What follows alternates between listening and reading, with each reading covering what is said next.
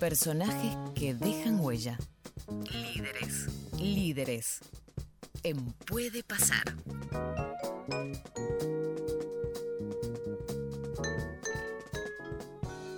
Es miércoles, llega Líderes, 8 y 38 minutos de la mañana. Saludamos a nuestro querido Nicolás Case. ¿Cómo estás, Nico? Buen día, buen miércoles. Hola, Gus, qué placer. Muy buenos días para vos, para Clau, para Sofi. Placer enorme de estar como cada semana en una nueva edición. Y hoy les traigo un personaje. Eh, ¿Ustedes creen eh, en cuestiones que exceden eh, el trabajo deportivo, en nuestro caso desde el periodismo y cada uno de los oyentes, en esto de las energías? ¿Creen en ese tipo de cosas? Sí, sí, sí, sí, Sí, totalmente. creo en las energías. Bueno, yo hoy voy a hablar de Diego Alberto Milito, que además de tener un montón de estadísticas y cuestiones que vamos a ir desarrollando desde su retorno a Racing aquel 18 de junio del año 2014, en plena Copa del Mundo de Brasil, el hombre que para mí, antes que todo lo que hizo fue cambiar la energía de Racing. Y que aquí nadie se ofenda, eh, ni de la academia, de aquellos que pasaron antes, eh, ni los que estuvieron luego. Digo, hubo un antes y un después desde la energía. Eh, Racing fue distinto. A partir de ese momento, Racing creyó de manera diferente. Por eso yo quería arrancar con esto antes de ahora sí empezar a desarrollar eh, lo que tiene que ver con esta columna, que es citarnos eh, en la vuelta de Diego Alberto Milito a Racing. Esa historia Eh, del Racing positivo, Nico, esa, ¿no? Esa historia de. ¿no? de la Exactamente, frase. que, que cuando él llegó todavía no existía y que él es el padre de, de haber generado esa frase eh, y que lo van a ir entendiendo, digo, en cuanto a qué le pasó a Racing, que no es responsabilidad exclusiva de Milito y está claro, hay un presidente en común en todo este tiempo que ha sido Víctor Blanco, hay una comisión directiva eh, que ha acertado a la hora eh, de cuidar la plata para elegir cuándo y dónde vender a futbolistas y cuándo retenerlos. Digo, hay un montón de situaciones, está el hincha, están los jugadores que acompañaron a Milito, los entrenadores. Obviamente que hay mucho más que un nombre y un apellido, pero ese Racing positivo eh, se generó desde, desde aquel 18 de junio de 2014 que cambió esta época moderna al medio de un club muy grande como es el Racing Club de Avellaneda.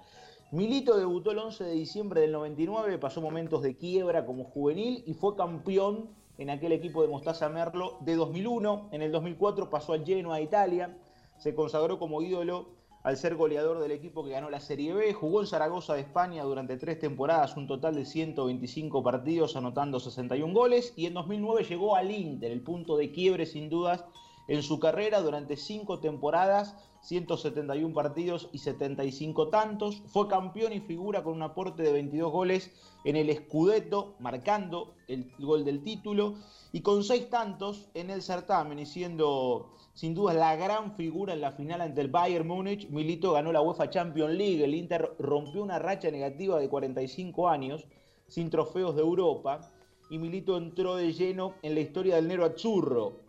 Fue nombrado como el mejor jugador de la final, Sí. mejor delantero y mejor Oh. jugador de Europa en aquella temporada con el Queda, queda un poco lejos y quizás no se recuerda, ¿no? Pero eh, fue una temporada fabulosa esa, ¿eh? extraordinaria, sensacional, eh, a punto tal que eso que él logró y que lo puso en los primeros planos a nivel mundial provocó que en 2010 jugara el Mundial de Sudáfrica con la selección argentina dirigida por aquel entonces con Diego Armando Maradona. Esta es apenas una pintura muy rápida de quién fue Milito desde el debut en aquel año 99 en un Racing eh, que estaba viviendo tormentas, que pasó por el título de Mostaza Merlo, Milito que iba a ser titular indiscutido en aquel equipo y termina perdiendo el lugar con Materatesi y termina siendo importante ingresando muchas veces desde el banco a punto tal que estuvo en todos los partidos desde el arranque o sumándose ya con el partido en juego. Ese Milito generó eh, una idolatría porque Milito nunca dejó de decir que él iba a volver, que él iba a retornar, y eso generaba expectativa en el mundo Racing, pero en definitiva había que esperar ese gesto, y ese gesto se dio en aquel 2014. Vamos a escuchar a Milito y el regreso, y los consejos. ¿Querían que regresara aquellos que lo rodeaban o fue una locura del príncipe? Milito. Bueno, yo creo que hay, varias razones. La principal, creo que uno vuelve por, por la pertenencia, por los sueños, porque, bueno, en mi caso, y te puedo hablar por mí, tenía el sueño de retirarme con esta camiseta. Eh, siempre lo tuve latente en mi cabeza desde el día que me fui. recuerdo como si fuera hoy el día que, que partí a Génova, que había firmado un contrato por tres años y medio, le dije a, mi viejo en el aeropuerto, le digo, voy por tres años y medio y vuelvo. El destino del fútbol y esas cosas que, tiene este deporte terminaron siendo casi 11 años en Europa, así que se alargó un poquito más de lo que uno, pensaba, pero siempre lo tuve en mi cabeza. Sin duda que me ha marcado lo que, lo que he vivido en este club, me ha marcado muchísimo. Eh, el cariño de la gente ha sido realmente superior a lo que podía haber imaginado.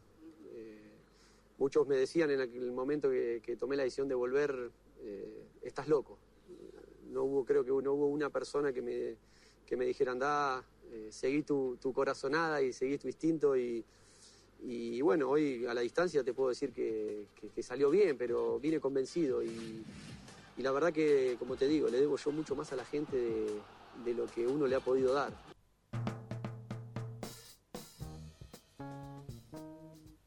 Esa estadía afuera, esos largos años que no pensaban que iban a ser tanto y lo fueron, ¿vos crees que lo, fueron moldeando también en, el rol posterior, en, ese, en ese paso a, una vuelta en el cual primero futbolista, después ya dirigente, eh, el, liderazgo asoma?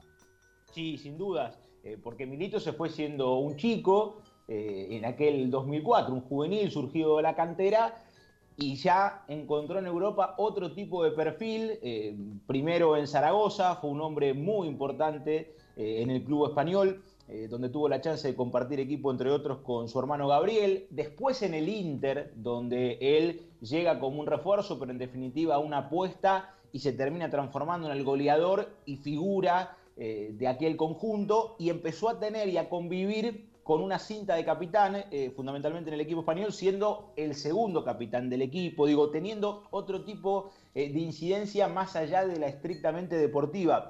Y eso lo fue moldeando. Milito volvió a Racing, porque aquí está el contexto de por qué yo arranqué con aquello de la energía y, y lo del Racing positivo. Milito volvió a Racing luego de que este completara la peor campaña de su historia con 33 puntos sobre 36 partidos jugados. Ese Racing que terminó 2014 a mitad de año previo a la Copa del Mundo. Era un Racing que estaba de lleno para pelear el descenso. Y llega Coca y con Coca 14 futbolistas nuevos, eh, todo lo que se generó alrededor de aquella conformación de equipo.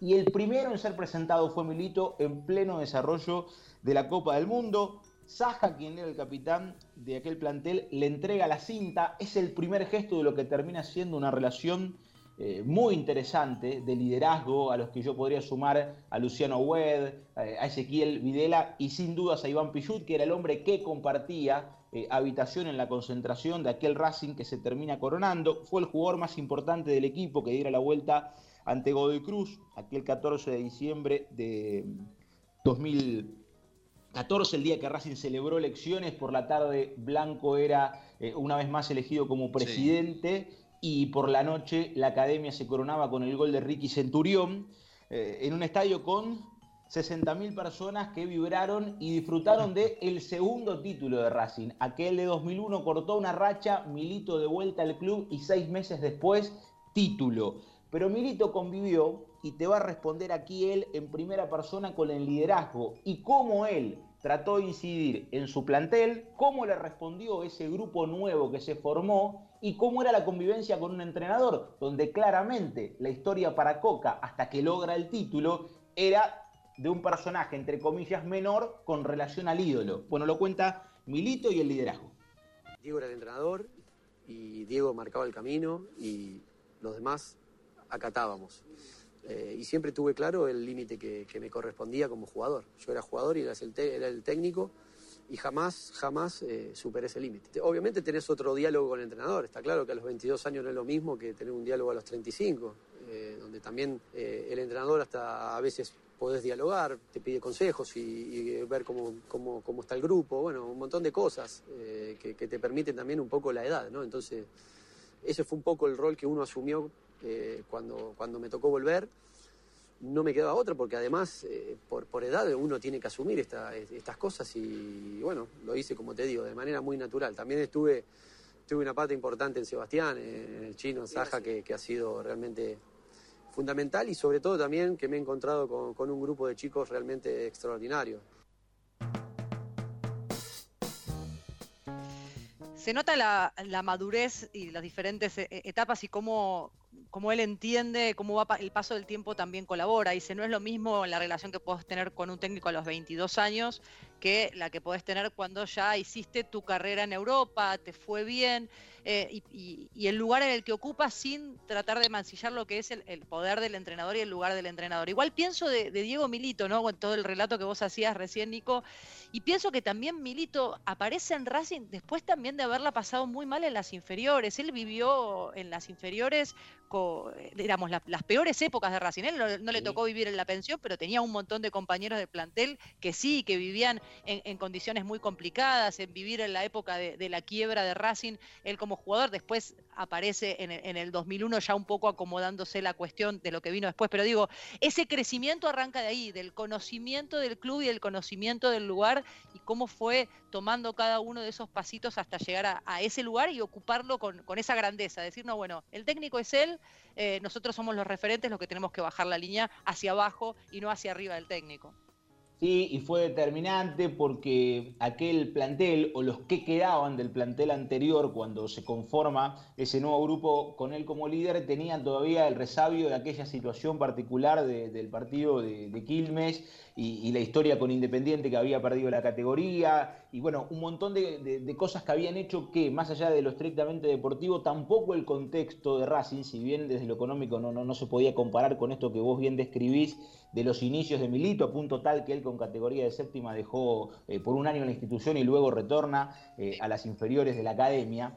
Eh, digo, tampoco era el contexto del 2014 algo ameno y que en la previa aseguraba que él llegara para transformarse en genio y figura. Muy por el contrario, él fue el primero de aquellos 14 que llegaron para cambiar un plantel que venía de terminar en las últimas colocaciones, pero no solo eso, sino de meterse de lleno una vez más en la historia de Racing con aquello de luchar por la permanencia y lejos de, luchar por quedarse en primera división, eh, cambia a punto tal que Racing logra salir campeón. Eh, por eso dicen que Milito cambia la historia moderna de Racing con ese título de 2014. Se termina de eh, consagrar como ídolo del club. Este es un detalle, porque él llegaba como un referente, pero ese quiebre lo pone en otro lugar de la historia. Racing disputó y peleó la Copa Libertadores de América en dos ocasiones consecutivas con él en el plantel, cosa que no sucedía desde el año 68 y eso marcó un antes y un después. Pero él habló en algún momento de Sebastián por Saja, yo les sumé algunos apellidos, lo de Pillud, lo del propio Agüed. Eh, escuchen a Saja, al chino, hombre de experiencia, de mucho recorrido, multicampeón en el fútbol argentino, líder de ese Racing difícil que yo les contaba ¿Y, qué opina de Diego Milito y cómo incidió el arribo del príncipe a la institución?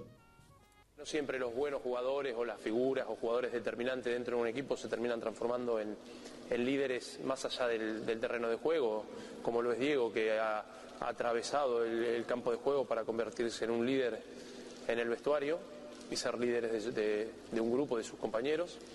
Eso se debe a su personalidad, a su forma de ser, obviamente a, su trayectoria.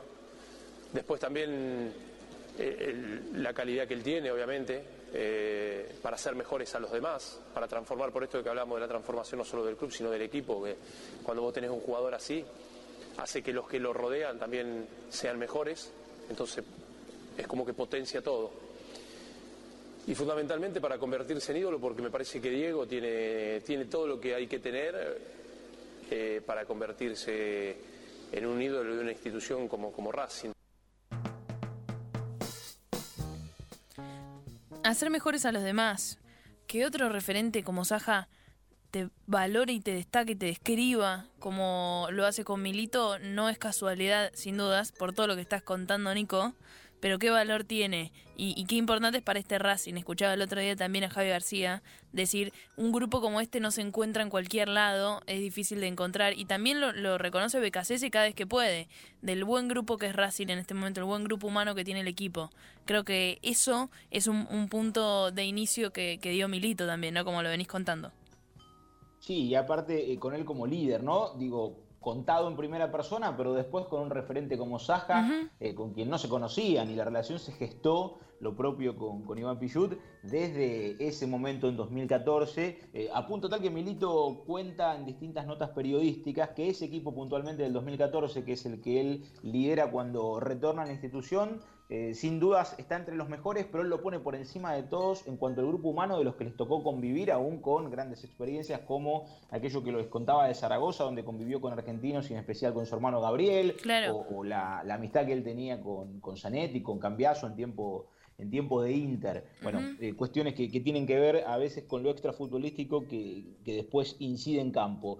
Milito se retiró en cancha, habiendo sido padre la noche anterior en aquel partido ante Temperley, el 21 de mayo de 2016, y desde 2018, fines de 2017 para ser más precisos, Milito trabaja al frente de la Secretaría Técnica de la institución y bajo su gestión cambió la cara del equipo a punto tal que Racing obtuvo la Superliga 2018-19 y el trofeo de campeones en diciembre pasado ante Tigres Mar del Plata. Fue el principal responsable de los arribos de Chacho Coudet primero y de Sebastián Becasese en este tiempo. Pero vamos a escuchar a Milito y su rol y cómo es ser secretario técnico, qué significa haber logrado un título desde esta nueva función y puntualmente por qué Coudet en aquel momento para iniciar su ciclo en la Secretaría Técnica.